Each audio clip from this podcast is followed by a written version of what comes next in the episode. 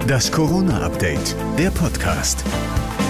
Hallo zusammen, es ist Dienstag, der 29. Juni und das sind die wichtigsten Corona-News, die uns bis heute 14 Uhr erreicht haben. Ich bin José Nachsiandi. Nicht nur in ganz Deutschland, auch bei uns in Nordrhein-Westfalen ist die Corona-Wocheninzidenz auf einem niedrigen Niveau weiter gesunken. Nach Angaben des Robert-Koch-Instituts liegt sie aktuell bei 5,6 in Nordrhein-Westfalen. Innerhalb eines Tages wurden 108 neue Fälle gezählt.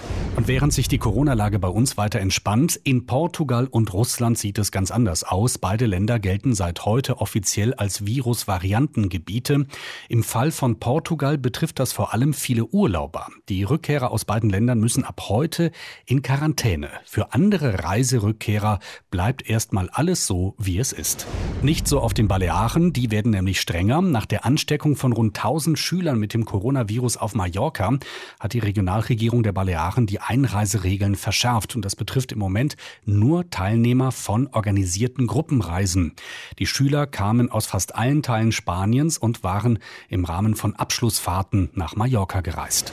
Bundesinnenminister Seehofer hat an die UEFA appelliert, die Zuschauerzahlen bei der Fußball-EM wegen der Pandemie deutlich zu reduzieren. Das Verhalten sei unverantwortlich, das sagte Seehofer der Süddeutschen Zeitung. Für das Achtelfinale England gegen Deutschland heute sind 45.000 Zuschauer zugelassen.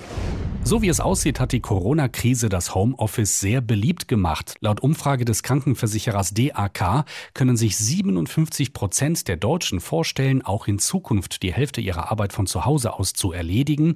60 Prozent glauben außerdem, dass sie zu Hause sogar produktiver sind als im Büro. Morgen endet für die Arbeitgeber die Pflicht, Homeoffice anzubieten.